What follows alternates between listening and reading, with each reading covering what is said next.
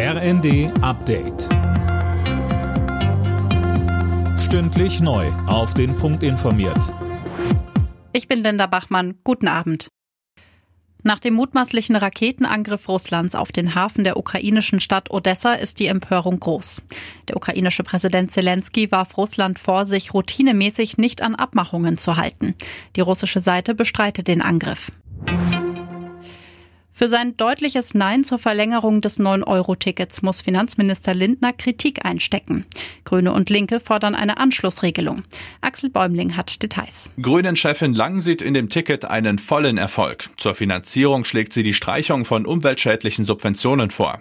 Linken-Chefin Wissler sagt, da passiert in einem FDP-geführten Ministerium ausnahmsweise mal was Sinnvolles und dann soll ausgerechnet das beerdigt werden. Greenpeace nennt Lindner eine Ein-Mann-Wagenburg gegen gegen soziale Gerechtigkeit und Klimaschutz. Die Union ist wie der Finanzminister gegen eine Verlängerung des Tickets. Sie will lieber Geld in die Infrastruktur des Nahverkehrs stecken. In der Debatte um ein Ende der Corona-Isolationspflicht stellt sich Bundesgesundheitsminister Lauterbach gegen Kassenärztechef Gassen. Infizierte müssen zu Hause bleiben, schrieb Lauterbach auf Twitter.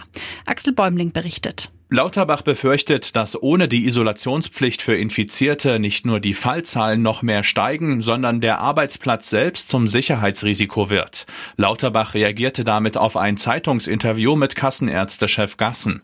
Der hatte dabei ein Ende aller Isolations- und Quarantänevorgaben gefordert. Nur wer sich tatsächlich auch krank fühlt, sollte zu Hause bleiben, meint Gassen. Am Bundestag weht zum ersten Mal die Regenbogenflagge.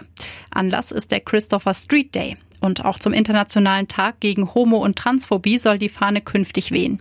Das Parlament zeige damit Flagge für Toleranz und Vielfalt, sagte Bundestagspräsidentin Baas. Alle Nachrichten auf rnd.de